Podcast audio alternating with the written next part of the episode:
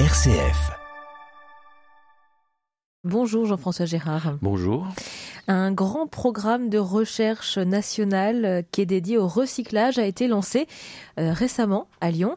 Alors, quelles sont les problématiques scientifiques euh, que vous traitez actuellement en tant que chercheur autour du recyclage? Est-ce qu'il y a des équipes à Lyon qui travaillent sur ces sujets en particulier? Alors il y a de nombreuses équipes à Lyon et de très belles recherches qui sont faites dans le domaine justement du, recyclage, de la recyclabilité, de la réutilisation des matières. Lyon est une place, euh, en particulier pour la chimie, euh, importante depuis des années. Donc euh, c'est un peu normal qu'on lance ce grand programme qui dépend d'une ce qu'on appelle une stratégie nationale d'accélération de la du programme France 2030 qui traite aussi des batteries, de l'hydrogène, etc. Donc un grand programme avec un volet qui est un volet de mobilisation de la recherche euh, publique dans ce domaine, donc du recyclage des matières, alors de cinq grandes classes de matières c'est euh, les plastiques, c'est les matériaux composites, c'est les métaux stratégiques, c'est les textiles de l'habillement en particulier, et puis ce sont les papiers cartons, et puis d'axes euh, plus transverses comme les batteries, les nouvelles technologies de l'énergie comme le photovoltaïque, l'éolien ou l'hydrogène qui sont à venir, les déchets de l'électronique, et de l'électroménager qu'on a tout autour de nous, et puis les déchets ménagers, en, particulier ceux de l'emballage et, des textiles. Donc on a lancé ce grand programme, 70 laboratoires de recherche. En France euh, En France, une bonne dizaine à Lyon, y compris un euh, sur l'université catholique, puisque nous sommes... À l'université catholique de Lyon. Voilà.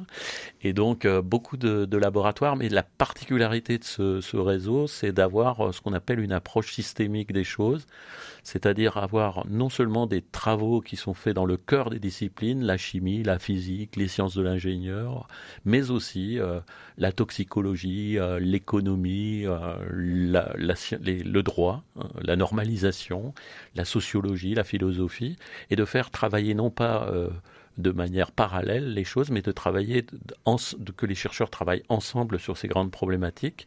C'est un grand enjeu de société que cette circularité des matériaux et la capacité d'avoir une, une économie plus circulaire en fait en général et que les matériaux y participent. Alors, est-ce qu'on peut dire que tout peut se recycler aujourd'hui? Tout ce que vous avez cité, hein, les cinq euh, euh, grands, euh, grands piliers de recyclage, le textile, les polymères, etc. Est-ce que tout peut se recycler ici? Alors, dans, les laboratoires, on est capable de faire des choses fantastiques. Hein. On peut tout recycler, on va dire ça comme ça. Alors, sauf que je vais doucher tout de suite l'espoir, c'est de dire à, quel prix, quoi.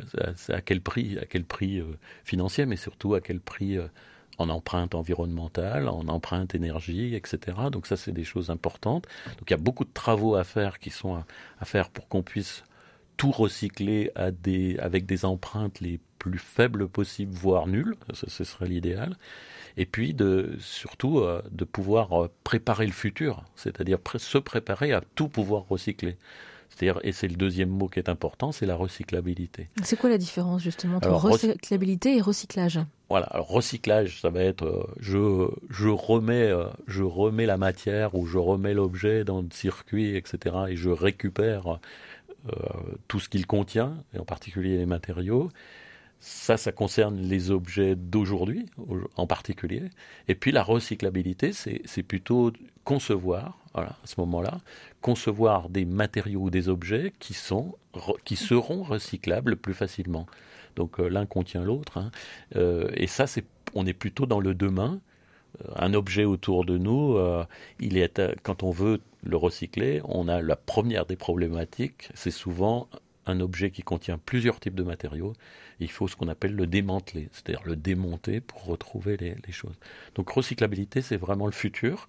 Et le programme, il inclut aussi ce volet-là, c'est-à-dire concevoir des matières et des objets qui vont être plus circulaires et, vont être capables de pouvoir euh, posséder dès le départ, dans une démarche qu'on appelle une démarche euh, d'éco-conception, euh, des capacités de, recyclage. Alors justement sur la question du recyclage, euh, nous au quotidien, ça paraît finalement simple. On, se figure finalement que pour le recyclage, il faut simplement bien mettre les déchets dans la bonne filière euh, de recyclage, mais en réalité, c'est beaucoup de déchets que autour de nous hein, qui sont compliqués à traiter. Bah oui, c'est la plupart de la plupart des problématiques que l'on a en fait sont pas forcément reliées, même s'il y a encore une fois beaucoup de choses à faire sur les matières elles-mêmes, mais sur les objets. Et si vous regardez autour de vous, vous avez des objets qui sont complexes, que je disais tout à l'heure, c'est-à-dire des objets contenant plusieurs types de matériaux. Je peux prendre un exemple qui est, qui est aujourd'hui un gisement qui commence à devenir important, c'est celui des éoliennes, par exemple des pales d'éoliennes. On ne prend que cet exemple-là. Euh, une pale d'éolienne, aujourd'hui, ça peut faire jusqu'à 100 mètres de long. Il faut quand même s'imaginer de l'objet. C'est un très gros objet. Un objet qui contient des composites, donc des plastiques avec des fibres, qui contient une âme en mousse, qui contient une, euh, euh, des, des, inserts métalliques, etc. etc. L'éolienne elle-même, si on l'élargit, il y a un rotor qui contient ben, du cuivre, des terres rares, etc.